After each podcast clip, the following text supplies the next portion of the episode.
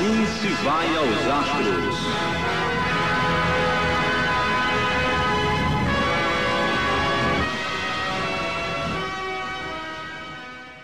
Saudações cealinos de todo o Brasil e de todo o mundo.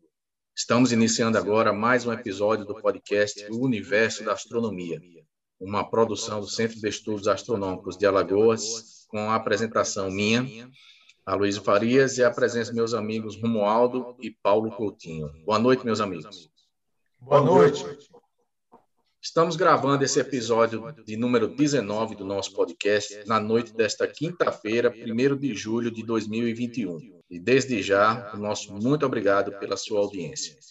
Hoje, no nosso episódio do podcast, Romualdo vai nos relatar o que aconteceu esta semana, na Semana do Asteroide, que ontem nós estamos gravando dia 1 de julho. Ontem, dia 30, foi o Asteroid Day, ou o Dia do Asteroide. Houve vários eventos na internet, dos quais o CEAL participou, e Romualdo vai nos falar sobre essa participação do CEAL. E o Paulo, em seguida, vai nos trazer uma notícia de que a Terra estaria se afastando do Sol. Uma coisa meio estranha, mas vamos ver como é, como é que isso acontece. O universo da astronomia.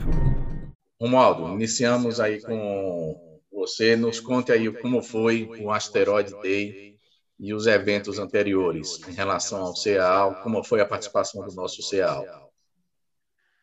Certo, Júnior, Paulo, boa noite. Boa noite, boa noite aos nossos ouvintes.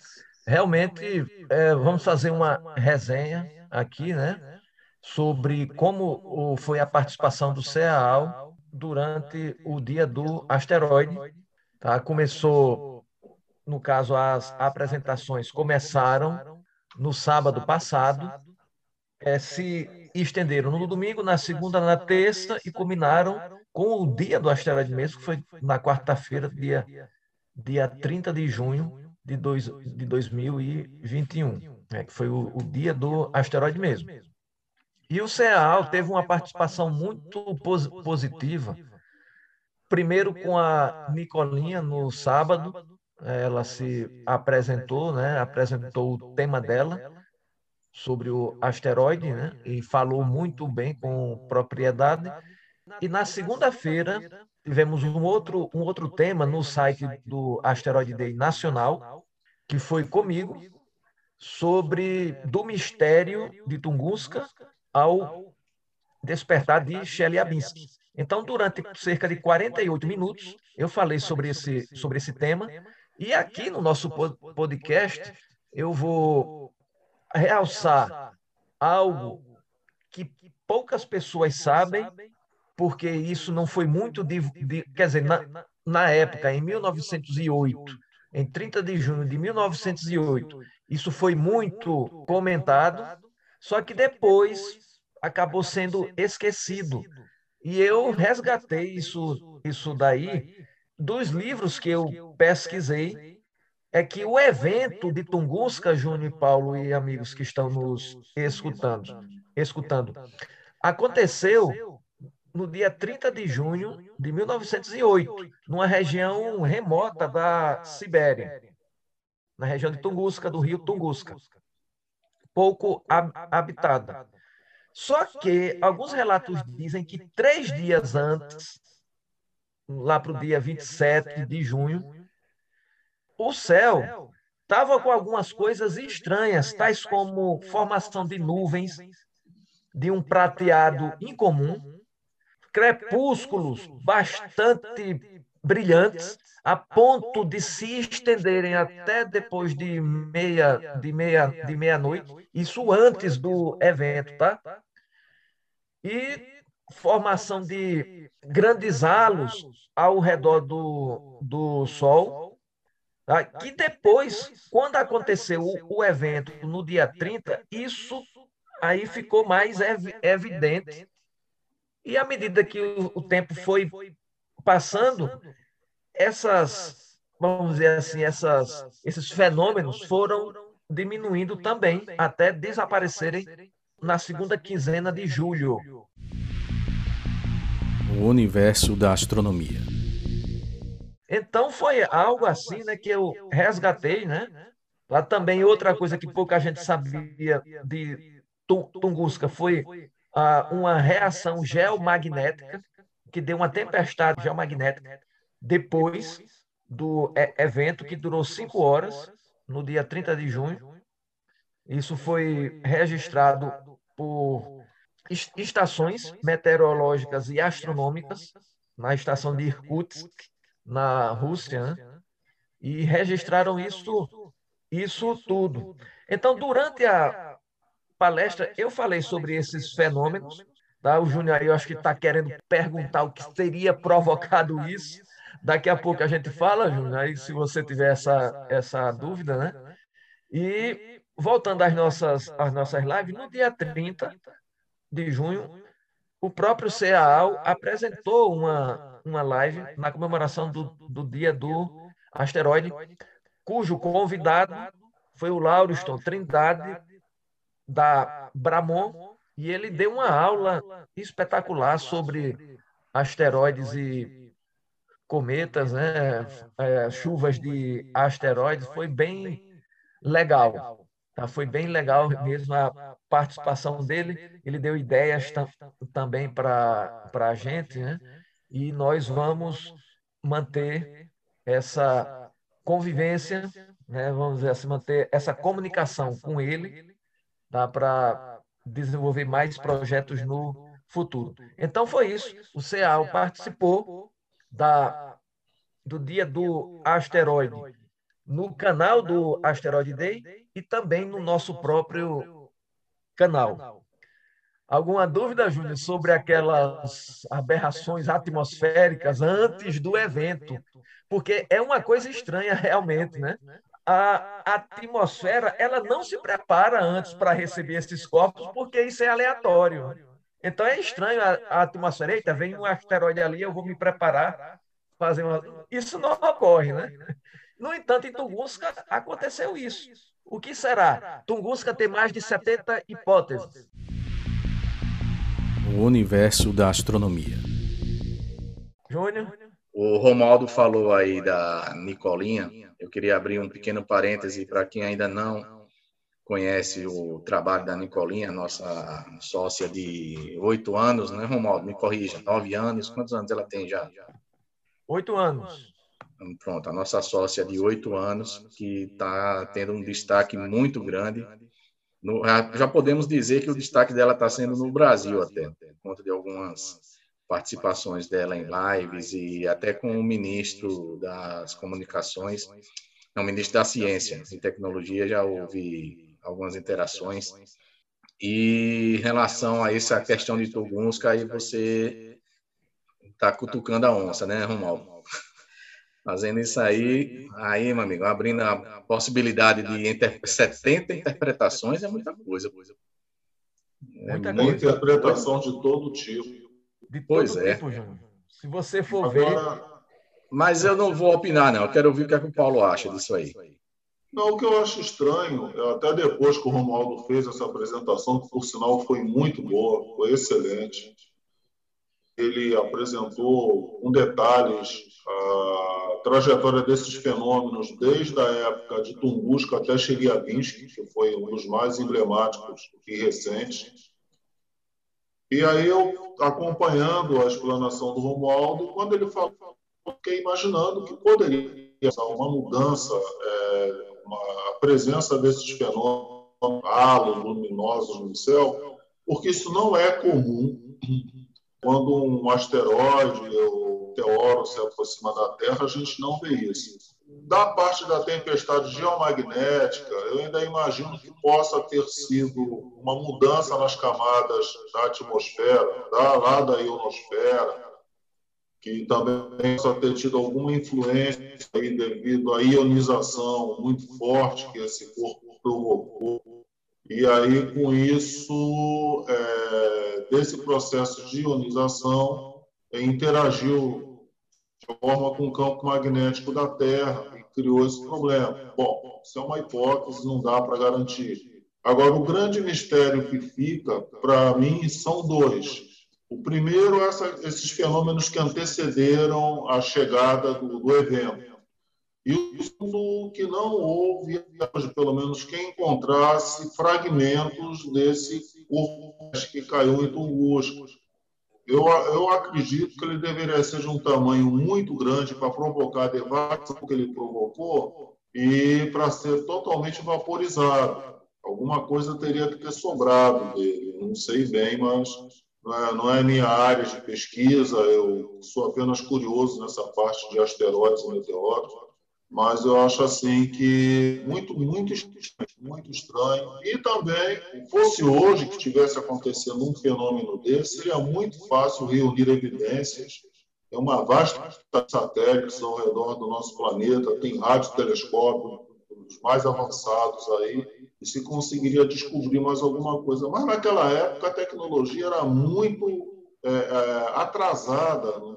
acho que o máximo que existia era comunicação telégrafo, a, não sei, o rádio, acho que também ainda não havia. Quer dizer, para completar, o Romualdo foi muito feliz quando ele disse que a própria situação política da região, que envolvia a queda lá dos czares, enfim, a Revolução Russa que veio logo em seguida, também tumultuou muito o acesso a dados da pesquisa.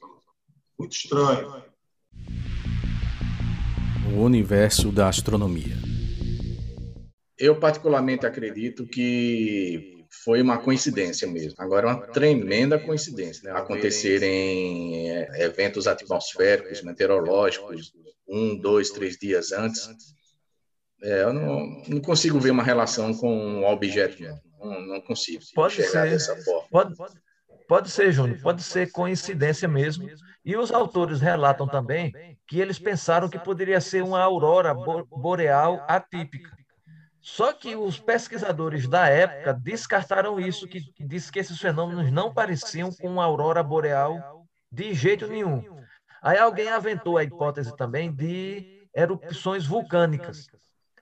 Mas disse, olha, a última grande erupção vulcânica até aquela data tinha sido a do vulcão Krakatoa, em 1883. Então, de 1883 até 1908, praticamente não houve assim grandes erupções vulcânicas quanto o do Krakatoa. Então, eles descartaram também que isso seria provocado por vulcões. Tá? Agora, como, como você disse, eu também acho que foi coincidência, né? mas a gente acha, não tem. É. Verdade. Eu acho. É, certeza, né? E por falar no, e por falar no Krakatoa, Paulo, licença aí um minutinho. Eu recomendo a quem está nos ouvindo procurar o podcast da BBC, no, nos agregadores todos eles têm. E tem um determinado que fala sobre, sobre a explosão de Krakatoa, até com relatos de pessoas, relatos em áudio, né, foram gravados na época do rádio e tal, lá, de pessoas que vivenciaram esse evento.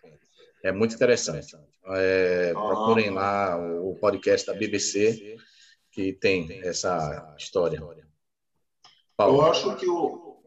Obrigado. Eu acho que o... uma pesquisa que a gente poderia fazer, o, Romualdo já se revelou aí um, um grande pesquisador desse, desse.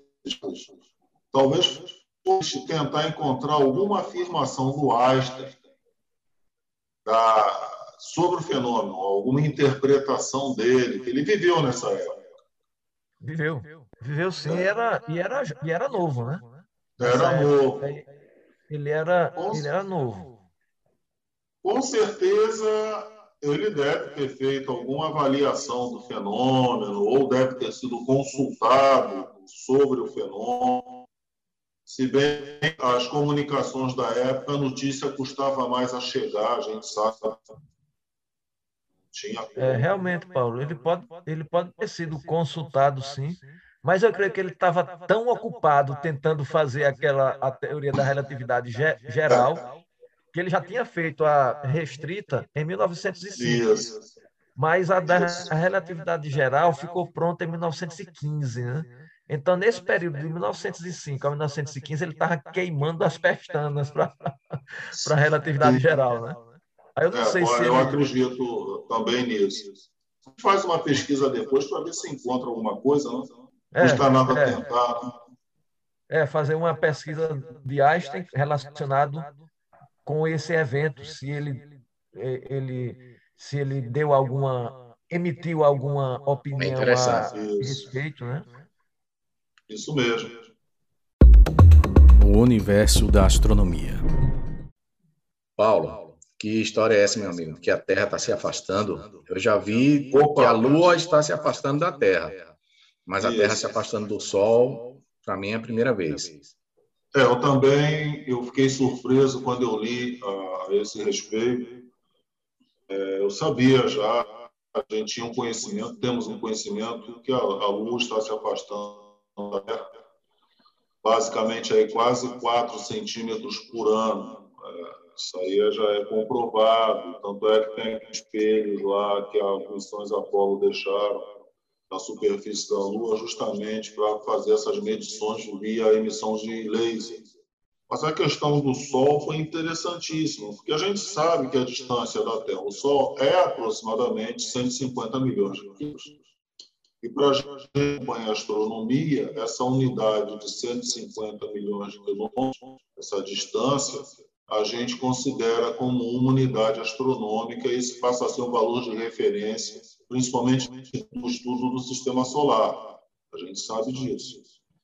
Mas aí, em 2004, dois astrofísicos russos, o Gregory Krasinski e o Viktor a Bloomberg, eles publicaram uma medição maciça e entenderam que havia tendências de que a Terra está se afastando do Sol aproximadamente 15 centímetros por ano. Aí eles começaram a tentar entender o porquê disso aí. Bom, uma consequência é que, ao a, a continuar esse afastamento, vai haver no futuro, mas num futuro muito distante, não é agora, um resfriamento global mas isso vai acontecer daqui a centenas de milhões de anos, não é agora. Tá? A gente não tem nem que se preocupar com isso. Mas a preocupação maior é entender o porquê que isso está acontecendo. E aí duas hipóteses surgiram.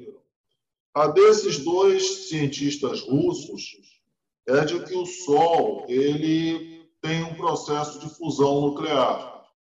Nesse processo de fusão nuclear, ele converte a massa dele em dia. Isso aí é aquela famosa do Einstein, aquela equação do Einstein que a gente é, é igual a velocidade da luz ao quadrado.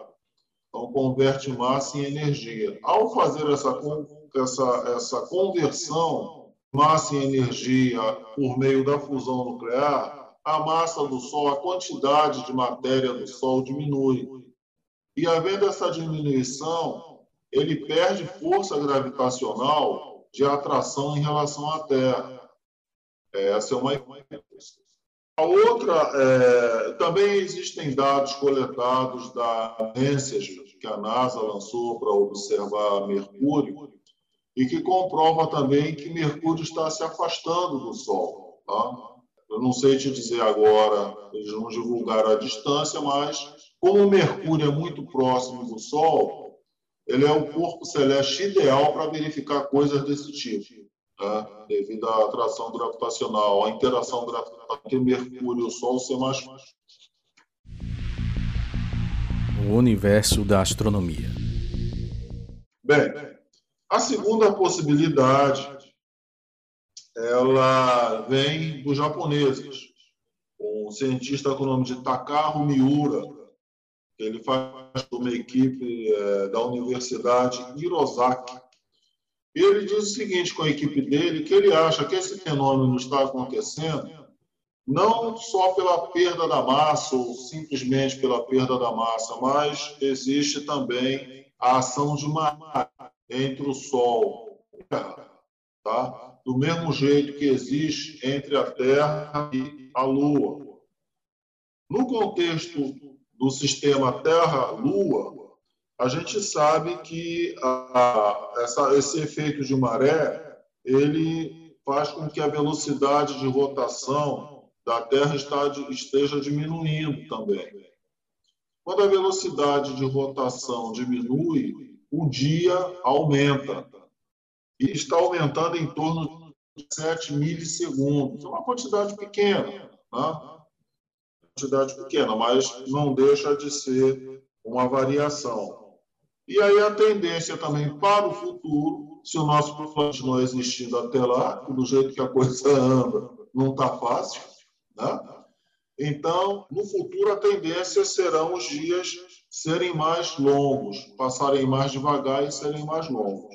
E aí, essa equipe japonesa fez esse, esse, essa comparação com o sistema Terra-Lua, fez o mesmo para o sistema Terra-Sol. Do mesmo jeito que existe uma, uma correlação forte de marés, também existe em função da Terra e do Sol. Que essa interação ela diminui a velocidade de rotação do Sol, ou seja, ela diminui a quantidade de momento angular. Momento angular é um parâmetro da física que ele estabelece a quantidade de movimento de corpos que estão em rotação. Nós temos dois tipos de momento.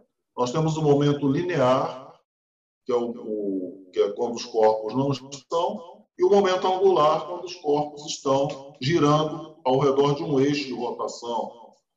E aí, nesse caso, a interação Terra e Sol, essa velocidade de rotação do Sol diminui, ou seja, o momento angular dele está diminuindo um pouquinho, em função de em função dessa queda de momento angular do Sol, consequentemente propicia um afastamento da Terra do Sol.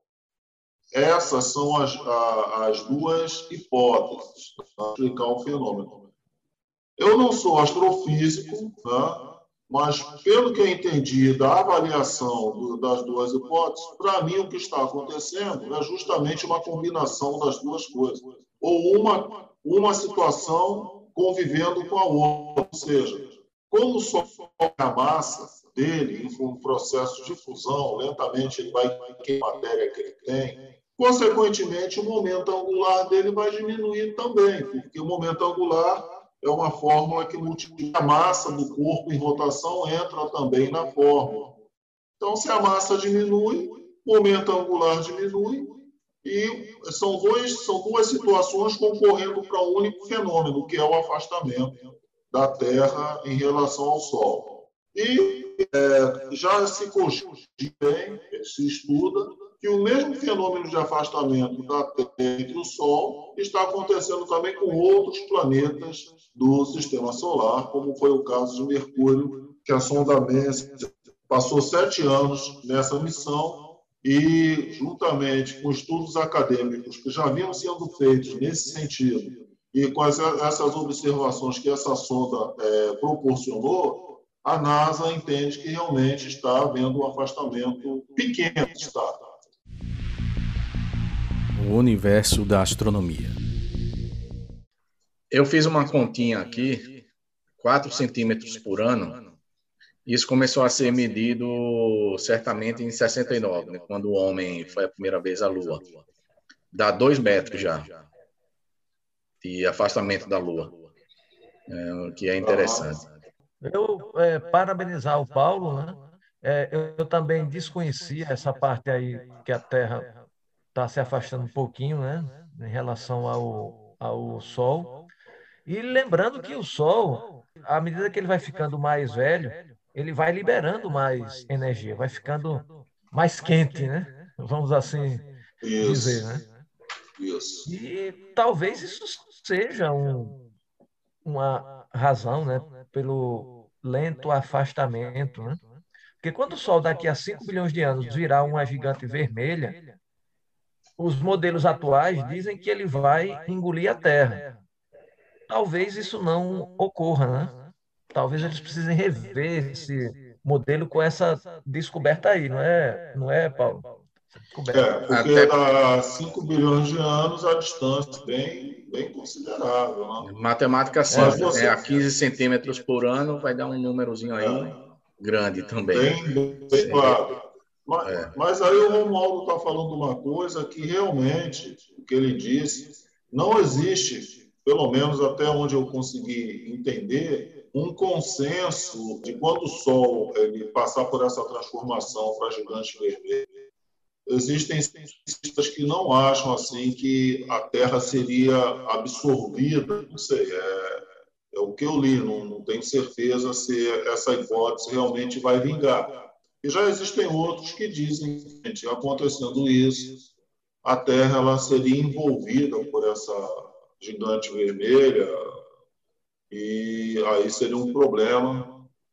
Mas eu vejo hoje a nossa ciência avançando de tal forma, é claro que nós temos ainda muitas limitações, ainda para a gente aprender, para a ciência descobrir. Se houver humanidade daqui a 5 bilhões de anos, consequentemente a gente vai estar vivendo em outros planetas, a gente não vai mais estar na Terra. Se a gente existir ainda, né? É, se a gente existir. E a humanidade assim, existir, porque 5 bilhões é muita coisa. Muita muito coisa. Tempo, é. Muito, muito tempo. tempo. Aí já se torna quase uma ficção científica, mas pode acontecer. Não? Aí já entra uma outra coisa também, né? A gente está sempre considerando o, o nosso modelo de tempo não é o que regulado, grosseiramente falando, regulado pelo movimento do Sol, que é dia e noite, e as horas que nós conhecemos, e daí vai o resto. Mas acaba sendo uma coisa, fica meio clichê, mas acaba sendo uma coisa meio relativa. A gente não consegue bater o martelo jamais numa situação dessa. E 5 bilhões para o nosso padrão de contagem de tempo realmente é uma coisa que foge até o, o o discernimento, o discernimento não, foge, como diria, a nossa compreensão. O entendimento. Né? É, é. Eu não consigo imaginar uma escala de tempo de 5 milhões de anos. Eu sei que, é, mas eu não, a gente não consegue mensurar um ano, dois anos, três anos, cinco é. anos. Eu, particularmente, eu tenho dificuldade até de mensurar uma distância de um ano-luz se a gente transformar isso em medidas mais simples, como quilômetro, metro, é complicado, porque a gente aqui com o nosso padrão aqui terreno, na nossa vidinha aqui mais ou menos, né, aqui na Terra, a gente acha 200 quilômetros longe, né? acha uma caminhada de um quilômetro longe, né? tudo se relativiza. Mas eu não consigo imaginar assim, um ano-luz. A gente sabe 300 mil quilômetros por segundo, 9,3 trilhões de quilômetros por ano, por hora, por hora, né? Mas é a coisa que, na boa mesmo, fica só na uma certa especulação. A gente é, meio que é usa a imaginação, né? O, o, o Aloysio, é complicado. Se você vai daqui para o Rio de Janeiro, por exemplo, são mil e poucos quilômetros de distância de para o Rio vai de carro, a sua sensação de tempo é uma. Se vai de avião, é. a sua sensação de tempo é outra. Exatamente. É. é uma coisa muito estranha. É estranho, realmente. Muito estranho. O universo da astronomia.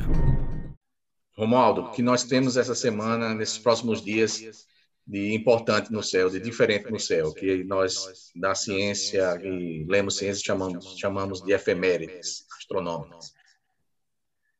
Júnior, nós temos alguns eventos, a começar pelo dia 1 de julho, às 18 horas e 11 minutos, aconteceu a lua minguante. É, no dia 4 de julho, às 17 horas, Mercúrio em máxima elongação oeste. Estará a 22 graus acima do horizonte. Né? No dia 5 de julho, às 13 horas, a Lua estará no seu apogeu. É, às 17 horas e 27 minutos do dia 5 de julho também, a Terra estará no seu afélio a uma distância do Sol de 1.01672 unidades astronômicas. Vai estar a cerca de 152 milhões de quilômetros do Sol. No dia 5 de julho. É, no, dia, no dia 6, às 18 horas, Aldebaran cuja magnitude é de 0,99, estará a 5,5 graus sul da Lua. E, finalmente, no dia 8, a 1 hora da manhã, Mercúrio estará a 3,8 graus sul da Lua. Então, essas são as nossas efemérides, abrangendo essa quinta até a próxima.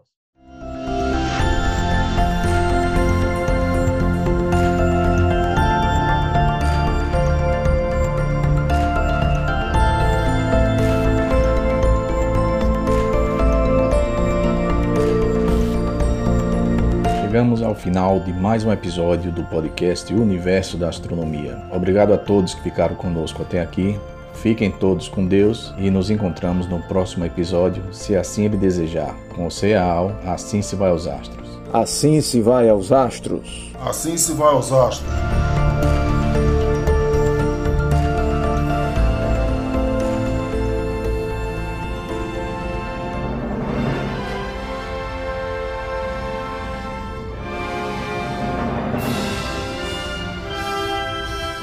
Universo da Astronomia, uma produção do Centro de Estudos Astronômicos de Alagoas. Procure e siga o CEAL nas redes sociais Instagram, YouTube e Facebook. Com o CEAL, assim se vai aos astros.